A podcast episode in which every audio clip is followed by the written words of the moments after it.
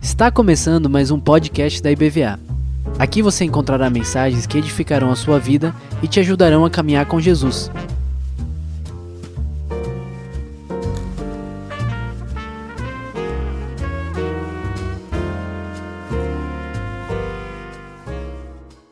Paz do Senhor, irmãos.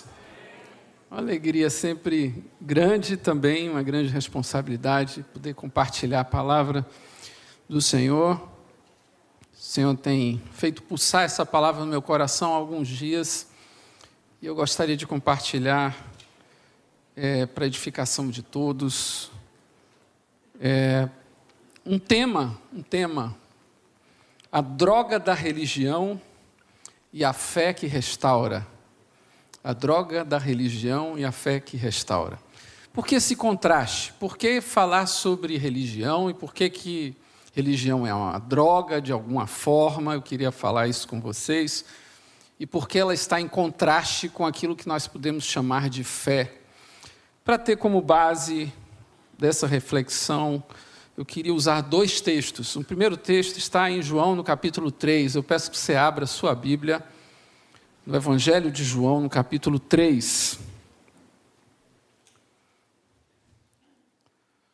João 3,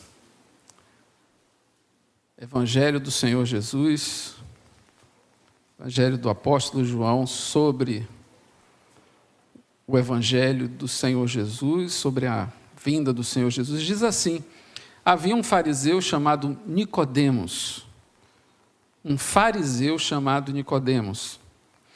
Essa palavra fariseu, palavra hebraica, perushim, ela hoje ela é quase que um sinônimo de hipocrisia, não é verdade? Quando você quer dizer que uma pessoa é, é hipócrita, muitas vezes você diz assim: esse sujeito é um fariseu. Não sei se você já usou isso coloquialmente, é porque, de fato, muitos dos líderes religiosos dessa seita na época de Jesus, ou dessa facção religiosa, eram de fato pessoas hipócritas. Mas você vai perceber que, por exemplo, o apóstolo Paulo, que era um judeu muito fiel, as escrituras nos revelam que o apóstolo Paulo era dos fariseus, era um dos fariseus, era um homem muito temente a Deus. Uma pessoa que pelo menos entendia, e ele inclusive diz de si mesmo que, segundo a lei, era irrepreensível. Então, nem todo fariseu é necessariamente, biblicamente, que aparece aqui nas Escrituras, alguém que não é sincero, que não é verdadeiro. E este é o caso aqui, o caso desse homem, Nicodemos. Diz a palavra de Deus, vamos seguir o texto, uma autoridade entre os judeus. Não era somente uma pessoa que fazia parte dos fariseus, Perushim, que inclusive é, tem assim uma relação muito forte com a ideia de ser zeloso, de ser santo, de querer fazer as coisas corretamente, de ter um senso de dever. Tudo isso é o que essa palavra significava. Ele não era somente esse homem correto, mas também ele gozava de uma certa sim, de um, era bem visto, bem quisto pelos seus pares e era uma autoridade entre seus colegas de ah, dever religioso, né? era um judeu também com autoridade entre, a, entre os irmãos ali daquela, daquela situação, daquela época. Né? Ele veio, versículo 2, a Jesus à noite e disse: Mestre, sabemos que ensinas da parte de Deus, pois ninguém pode realizar os sinais miraculosos que estás fazendo se Deus não estiver com ele. Então vejamos que o Nicodemos estava impressionado com o que Jesus vinha fazendo. O que chamou a atenção de Nicodemos não foi bem o que Jesus falava, o que tinha a dizer, mas aquilo que ou ele tinha ouvido falar a respeito do que Jesus fazia, ou ele viu eventualmente aquilo que Jesus estava fazendo, seus milagres, suas maravilhas. Digo-lhe a verdade, disse Jesus. Ninguém pode ver o reino de Deus se não nascer de novo. Perguntou Nicodemos: Como alguém pode nascer sendo velho? É claro que não pode entrar pela segunda vez no ventre de sua mãe e renascer. Respondeu Jesus: Digo-lhe a verdade. Ninguém pode entrar no reino de Deus se não nascer da água e do espírito. O que nasce da carne é carne, mas o que nasce do espírito é espírito. Não se surpreenda pelo fato de eu ter dito: é necessário que vocês nasçam de novo. O vento sopra onde quer. E veja que Jesus utiliza o plural. Jesus está falando necessário que vocês nasçam de novo. Ele não está dando resposta somente para Nicodemos, mas para tudo aquilo que ele representa, inclusive em redor dele. Todos os pares dele precisavam nascer de novo. Jesus segue: o vento sopra onde quer, você o escuta, mas não pode dizer onde, de onde vem, nem para onde vai. Assim acontece com todos os nascidos do Espírito. Perguntou Nicodemos: como pode ser isso? Disse Jesus: Você é mestre em Israel e não consegue entender essas coisas? Asseguro-lhe que nós falamos do que conhecemos e testemunhamos do que vimos. Mas mesmo assim vocês não aceitam o nosso testemunho. Eu lhes falei de coisas terrenas e vocês não creram. Como vocês crerão então se lhes falar de coisas celestiais? Amém?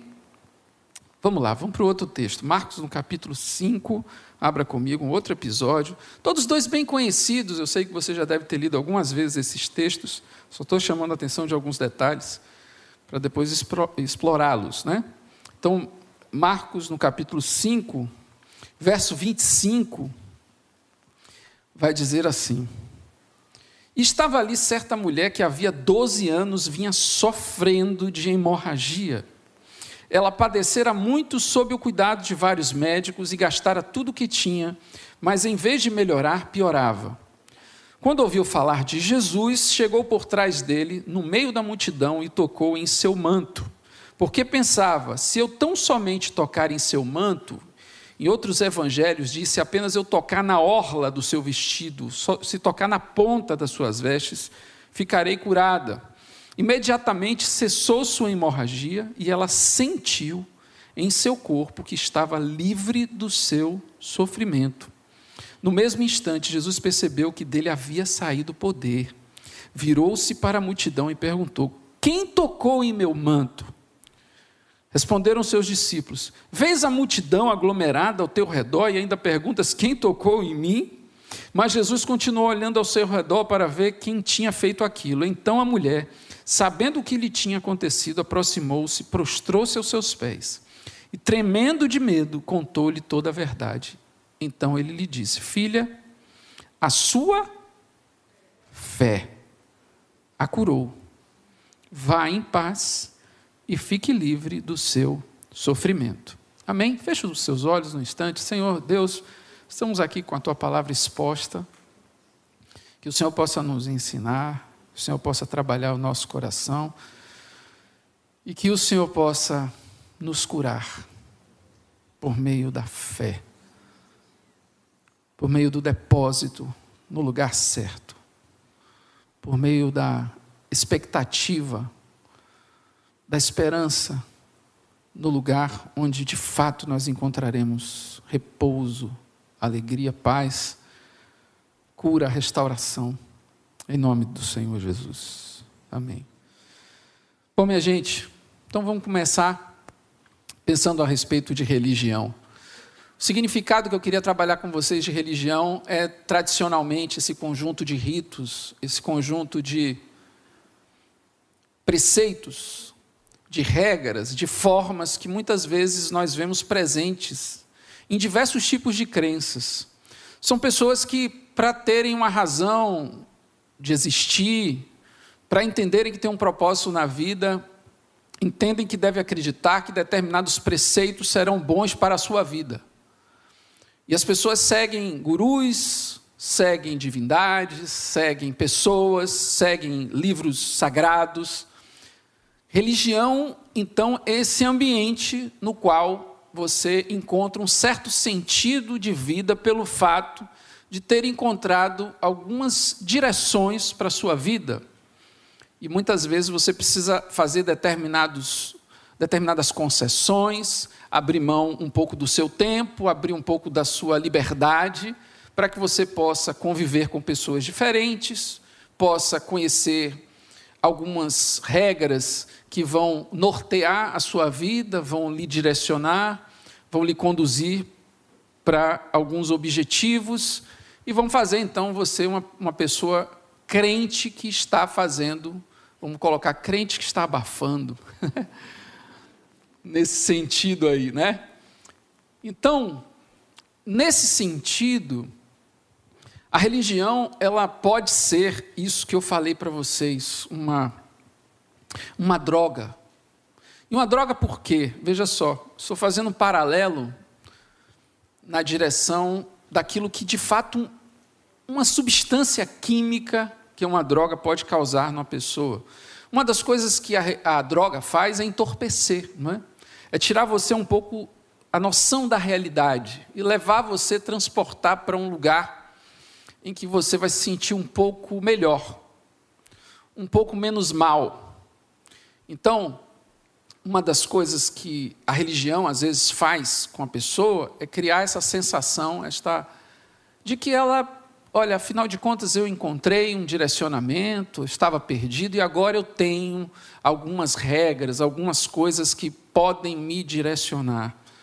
E isso muitas vezes, isso do ponto de vista daquilo que algumas pessoas que dentro da história do pensamento trabalharam contra a religião, eles defendem que, na verdade, a religião é uma espécie de droga, realmente.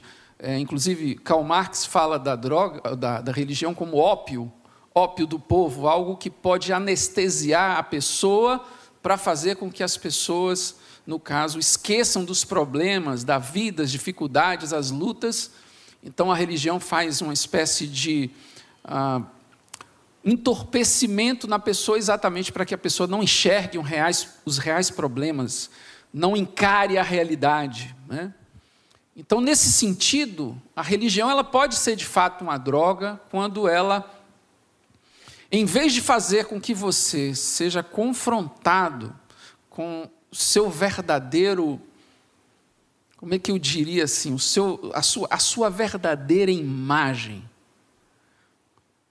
quando uma religião, ela simplesmente, quando esse conjunto de orientações lhe diz uma série de coisas, mas não mostra, no fundo, no fundo, quem você é, não revela o que está no fundo do seu coração, não revela quem de fato, o que de fato você precisa fazer de dentro para fora, ela acaba causando esse efeito em você.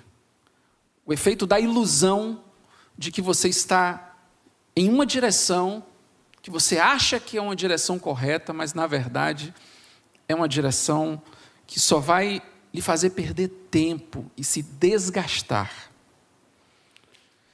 E por isso ela pode viciar, pode criar até uma dependência emocional. Há pessoas que passam anos indo a uma igreja, indo a uma comunidade, frequentando cultos. Eu vou citar um, um trecho do livro aqui, O Impostor que Vive em Mim, do Brennan Manning. Até gostaria de indicar esse livro, se você ainda não leu. Diz assim: Muitos de nós temos um anseio por Deus e uma aversão a Deus. Buscamos e fugimos dele. Podemos observar os mandamentos com todo rigor e raras vezes faltar um culto de domingo e um caso de amor com Jesus simplesmente não ser o nosso forte. Eu vou repetir. Muitos de nós temos um anseio por Deus e uma aversão a Deus. Buscamos e fugimos dele. Podemos observar os mandamentos com todo rigor e raras vezes faltar um culto de domingo e um caso de amor por Jesus simplesmente não ser o nosso forte.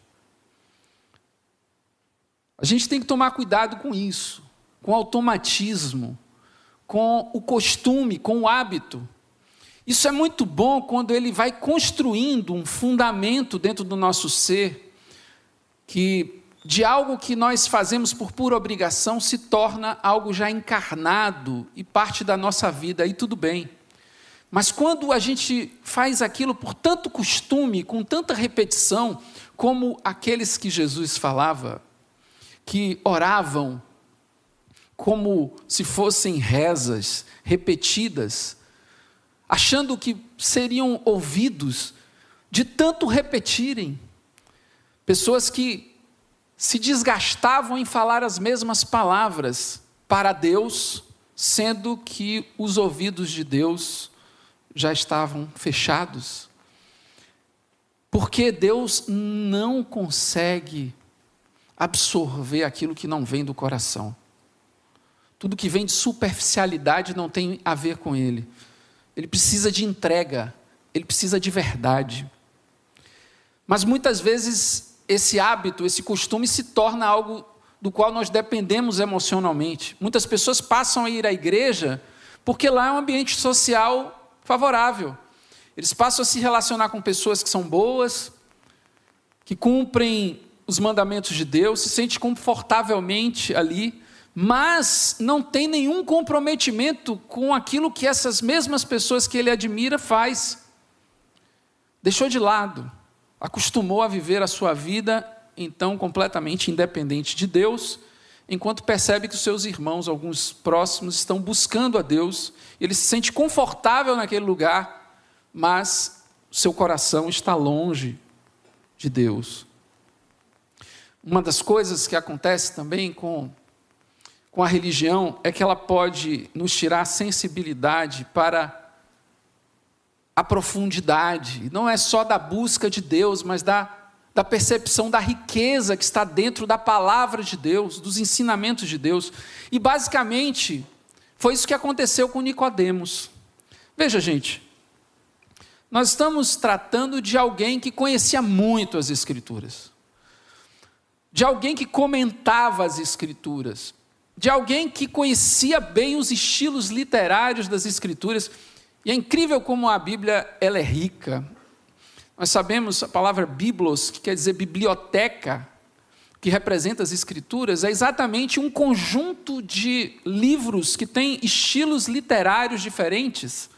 Então, quando você mergulha nas escrituras, você está lendo poesia, você está lendo história, você está lendo sabedoria, você está lendo parábolas, narrativas, vários estilos literários. Você, você está sendo banhado de cultura, de capacidade crítica, de capacidade de olhar os, os textos mais bem elaborados, mais bem construídos. E aquele homem era versado. E eu pergunto a você, Será que você interpretaria o que Jesus falou da mesma forma que Nicodemos? Será que se Jesus tivesse aparecido a primeira vez para você, você tendo cursado aí, pelo menos até a quinta série do, do, do primário, né? E de repente, Jesus aparecesse para você e dissesse assim: é necessário você nascer de novo. Será que você diria assim para Jesus: sim, Jesus, então o Senhor acha que eu devo voltar para o ventre da minha mãe? Chega a ser uma coisa boba, né? Essa interpretação, né? Então, coisa que a religião faz é tirar a capacidade de você de ver a, a beleza, a regra, a, o simples seguir as coisas sem, sem que aquilo tenha, tenha dentro do seu ser um eco de sensação de paternidade, um eco de sensação de, de cuidado divino. E aquilo simplesmente é reprodução religiosa daquilo que você tem que fazer. Isso torna você uma pessoa meio Nicodemos nesse momento aqui. Não tem capacidade de perceber a profundidade. E veja que Jesus era um homem que falava simples mas nunca superficialmente. Uma coisa é simplicidade, outra coisa é simplismo, outra coisa é, é falar de coisas, sabe, muito triviais. Jesus usava as coisas simples da vida para falar de coisas do céu, coisas que só humildes de coração poderiam absorver mas até as pessoas mais letradas veriam profunda sabedoria, profundo conhecimento, profunda viagem na direção daquilo que é sublime. Uma das coisas que a religião também faz é, às vezes, destruir as nossas relações, a maneira da gente lidar com as pessoas. Uma coisa que Nicodemos fez, alguns, algumas pessoas defendem a ideia de que Nicodemos chega à noite para falar com Jesus porque ele estava com vergonha. Não seria muito comum né, a pessoa chegar no momento, tarde da noite, para poder fazer uma, uma para ter uma conversa Algumas, algumas pessoas, alguns intérpretes dizem que possivelmente ele estava querendo um pouco se livrar da turma que o criticaria pelo fato dele estar se aproximando ali de Jesus. Então, a religião cria esse protocolo, cria essa maneira de se aproximar de Deus muito envergonhada, tira a intimidade com a qual a gente pode acessar ao Senhor a qualquer momento da nossa vida e a gente fica cheio de dedo. Eu, eu às vezes vejo, vejo pessoas orando e toda aquela formalidade. Deus de Abraão, Deus de Isaac, Deus de Jacó, Senhor, tal, e aí vai com aquelas Veja que não estou querendo criar um estereótipo daquilo que é religioso necessariamente. Eu estou, eu estou tentando tipificar aqui somente, às vezes, aquilo que se exterioriza de uma forma artificial, de uma forma que não mostra, não demonstra que aquela pessoa tem um relacionamento. Então, é isso que muitas vezes a, religião faz. Destrói as nossas relações com as pessoas, com Deus. Tudo é no clima da, do julgamento. Será que fulano é mais está é, é, tá buscando a Deus ou não está? Porque se não tiver, eu não quero conversa com ele. E a gente estabelece a, o, o lugar dos, do clero e do laicato, né? Para usar aqui um, uma linguagem histórica, dos superiores espiritualmente, intelectualmente, daqueles que são os que os qualquer, os qualqueres, vamos dizer assim. E essa separação é exatamente algo que a religião faz, destrói as relações e por fim ele troca, ela troca a esperança pela desconfiança. E agora eu queria, para fundamentar esse último ponto que eu gostaria de falar aqui sobre a religião, eu vou fazer esse contraste do outro texto, para passar para aquela mulher que expressa uma intensa e maravilhosa confiança no Senhor Jesus. Diferente de Nicodemos, e eu, e eu aqui, gente, sinceramente, eu não, eu não queria jogar pedras em Nicodemos, né?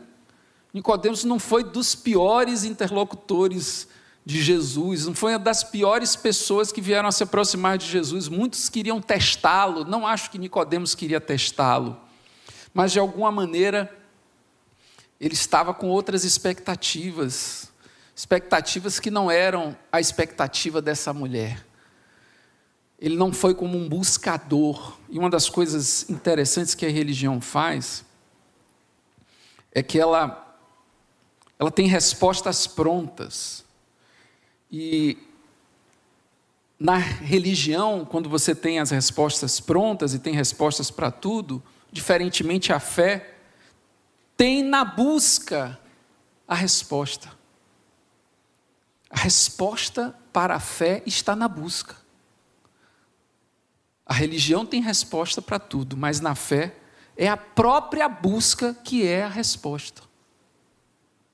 Quanto mais você busca, então, mais resposta você está tendo, talvez, de muitas que você procura. A religião, ela, ela tem um problema de dar conta da dor, por exemplo. Tem um problema grave com aqueles religiosos, porque no momento, por exemplo, que passam por uma tragédia, eles se desestruturam. Eles têm um formato de Deus, algumas vezes, né, a cultura religiosa, de que nenhum mal pode me acontecer. Ele leu o Salmo 91, tem um Salmo 91 aberto, né? O religioso, às vezes até de uma forma é, quase que uma espécie de talismã, uma espécie de amuleto na, na, na sala, aberta aquela Bíblia, às vezes empoeirada no Salmo 91. Nenhum mal se chegará à minha tenda, sabe? Dez mil cairão ao meu lado, né? Mil cairão, né? Dez mil à minha direita e tal. Às vezes me confundo com esse dez mil ou mil. E o sujeito acha, aí na hora que chega uma tragédia, acabou, né? Acabou. Por que, que Deus permitiu isso? Não dá para servir esse Deus. Por quê? Religião.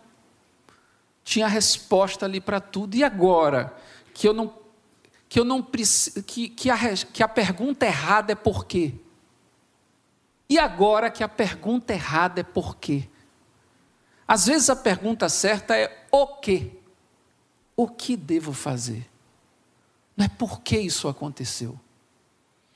Porque, como citou Ney aqui há poucos instantes, né? os pensamentos de Deus não são os nossos.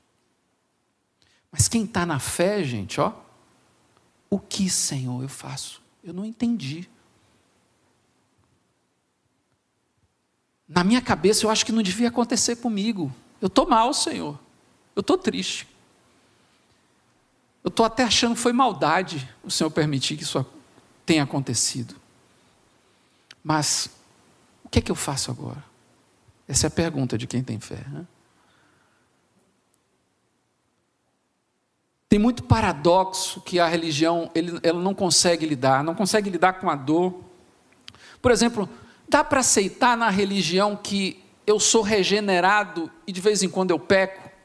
Não dá. Dá para aceitar no ambiente da religião conviver, por exemplo, com a ideia de que eu estou aqui, estou assentado nos lugares celestiais? Não dá. Então, gente, se você já se sentiu meio doido, bem-vindo ao ambiente da fé. Mas é isso aí. Onde é que você tem certeza? Aqui dentro, ó. Aqui explode a certeza. Aqui você entende, mas entende de um jeito diferente. Ó, vou falar de uma coisa para vocês aqui que vocês vão estranhar um pouquinho. Vocês já estão estranhando algumas coisas, eu sei. Mas veja só. A Bíblia diz que Jesus aprendeu pelo muito que padeceu. Vocês já leram isso nas Escrituras? Está no livro de Hebreus, né? Veja só. Deus aprendeu. Não é estranho isso? Deus não sabe tudo, gente? É porque tem outra forma de aprender que até Deus aprende vivendo. Aprender, saber é uma coisa, saber passando é outro saber. Você consegue entender isso? Consegue entender isso? E é assim que a gente cresce de fé em fé. É sabendo de outro jeito. O saber daqui, o entender, o compreender é uma coisa, mas o saber vivendo é outra coisa. E é esse o caminho da fé. E foi isso que essa mulher experimentou. Eu queria chamar a atenção de vocês então para alguns detalhes. Olha só. Aquela mulher, ela vivia numa situação muito difícil, muito complicada. Porque ela era considerada impura constantemente. Olha o que a, que a palavra de Deus fala em Levítico no capítulo 15, verso 25.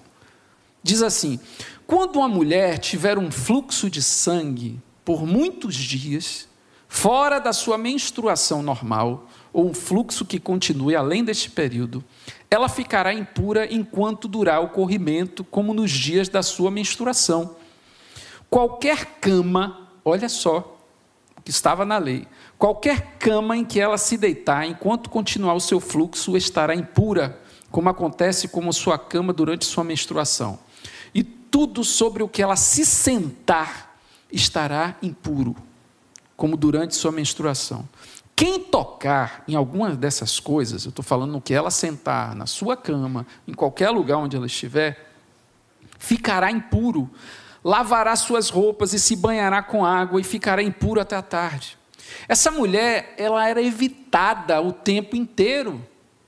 Ela não poderia se casar, não poderia ter filhos, tudo isso estava fora de cogitação. A vida dela acabou. Não havia esperança. Não havia expectativa na vida dessa mulher. Ela era rejeitada o tempo todo, pela regra, pela lei, inclusive. Então veja, gente, essa mulher se apega em uma palavra, e aquilo, por obra e graça do Senhor, fica latejando na cabeça dela quando ela ouve falar que Jesus iria passar por ali. E surge aquela ideia santa na cabeça dela e ela fica. Gente, eu não sei se vocês já pararam, isso é, isso é uma loucura. Ficava ali o tempo todo, se apenas eu tocar, se apenas eu tocar, se apenas eu tocar nas vestes dele, eu vou ficar curada. Aquela mulher, ela se alimentava disso, se alimentava. E uma coisa que a fé faz é isso, é alimentar a esperança. Se você vive pela religião, você, você nunca vai experimentar disso. Mas se você vive pela fé, isso, isso vai acontecer com você cada vez mais constantemente vão aparecer palavras na sua mente, no seu coração, que vão impulsionar a sua esperança. Você vai começar a dizer: olha, eu vou conseguir um emprego, eu vou conseguir uma esposa, eu vou conseguir um marido, aquela causa vai sair, eu vou ter uma vida nova, eu vou ter alegria. Eu vou ter paz na minha casa, meu filho vai se converter, minha mulher vai se converter, meu marido vai se converter, e você vai se apegar, e você não vai desgrudar desse negócio. Quem vive pela fé é assim, apenas se eu tocar, apenas se eu tocar nas suas vestes, eu vou ficar curado. A fé fica alimentando a esperança e a fé, gente, a fé não respeita protocolo, não. É diferente de religião, né? Eu não estou nem aí que tem multidão, não estou nem aí se vão. Imagina, porque essa mulher, agora que você talvez não saiba da condição dela, não sabia talvez da condição dela tão plenamente, o quanto ela, ela era rejeitada, você imagina uma mulher dessa, que as pessoas sabiam que se tocasse nela ficariam impuros e teriam que passar um tempo de purificação, aí uma semana se lavando, trocando de roupa, todo um trabalho. E essa mulher, sabendo disso, ela enfrenta uma multidão. Todo mundo ficou impuro ali, ó. Certo? Mas a fé não respeita protocolo. A fé não está preocupada. Olha, que é que vão pensar de mim? Como é que eles vão ficar? As pessoas vão ficar. Não! Isso vai acontecer. E aí você vai buscar a Deus, você vai buscar a face do Senhor, confiado, confiada de que você vai conseguir. Porque aquele que busca, Jesus falou, gente. Vocês acreditam nessa palavra? Recebe. Aquele que bater, a porta se abrirá. Jesus disse: Olha, como aquele juiz iníquo que julgou a causa, e a mulher ficou ali ó, no pé do juiz, dizendo: Olha, julga minha causa, julga a minha causa. Aí o juiz, assim, para não. Essa mulher me enche tanta paciência, olha, sabe de uma, vou julgar a causa dela. Aí Jesus disse: Olha, quanto mais eu, gente, quanto mais eu, que sou pai de vocês, né? falando de Deus, nosso Pai, Jesus, que é nosso advogado, que é nosso irmão, que tem todo interesse em nos abençoar, quanto mais o Senhor. não fará isso. Agora, de que forma nós temos que chegar na Sua presença confiadamente, com certeza, com essa palavra latejando ainda, que eu simplesmente tocar nas vestes. Tem uma canção antiga que fala assim: Hoje eu vou tocar nas vestes de Jesus. Não sei se você conhece essa canção. Hoje eu vou tocar nas vestes de Jesus. Eu sei que Ele vai me curar. Eu sei que Ele vai me libertar. Eu sei.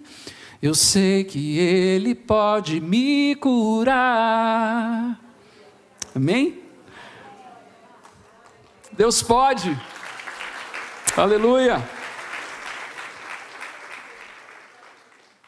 A fé, então, meus irmãos, quebra todos os preconceitos. Pela fé nós somos salvos, somos curados. E temos diante de nós, então, essa escolha nesse momento. Que tipo de vida, que tipo de relação você quer ter com Deus?